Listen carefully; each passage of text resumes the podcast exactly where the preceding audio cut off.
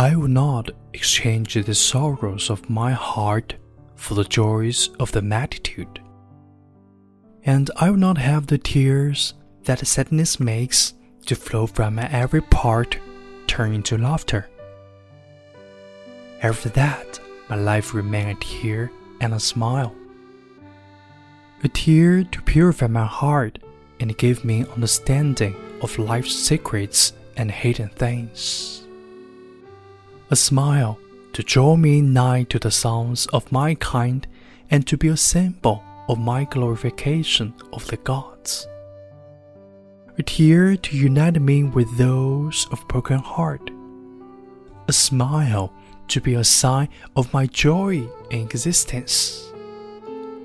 I would rather that I died in yearning and longing than that I live in weary and despairing.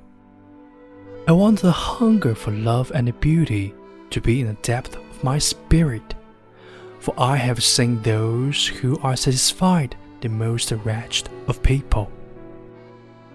I have heard the sign of those in yearning and longing, and it is sweeter than the sweetest melody.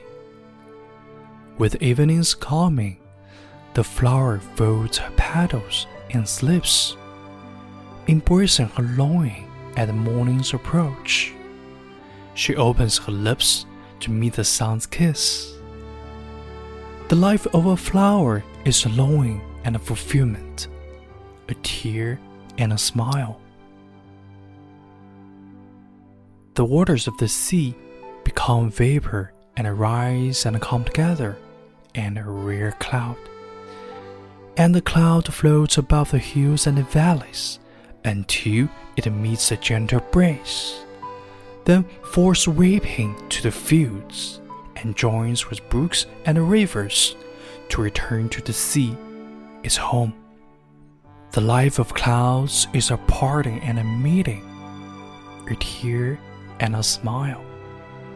And so does the spirit become separated from the greater spirit to move in the world of matter, and pass as a cloud over the mountain of sorrow and the plains of joy to meet the breeze of death, and return whence it came to the ocean of love and beauty, to God.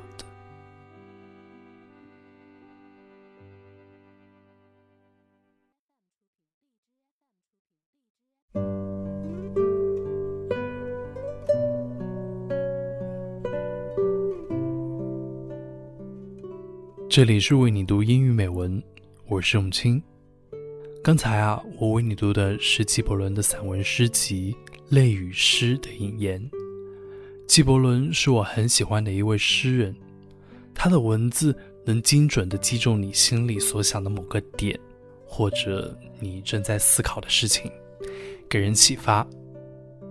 关于孩子，他这么说：“你的儿女其实不是你的儿女。”他们是生命对于自身渴望而诞生的孩子。关于婚姻，他这么说：彼此相爱，但不要让爱成为束缚，让爱成为奔流于你们灵魂海岸线间的大海。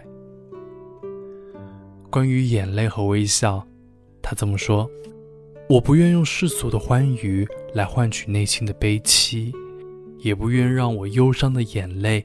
变成浅薄的嬉笑，我宁愿生活里有眼泪，也有微笑。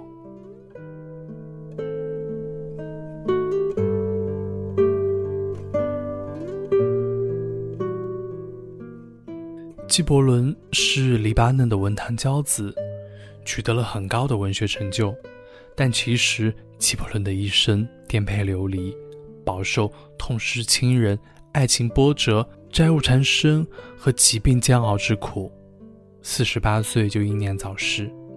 即便如此啊，纪伯伦还是把残酷的现实变成了圣殿，把爱和美变成了信仰，深情地为生命献上一朵玫瑰。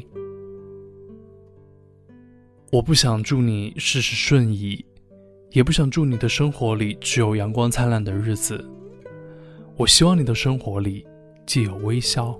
也有眼泪，去迎接快乐，去拥抱苦难，我们承受的苦难，都将成为我们来日的桂冠。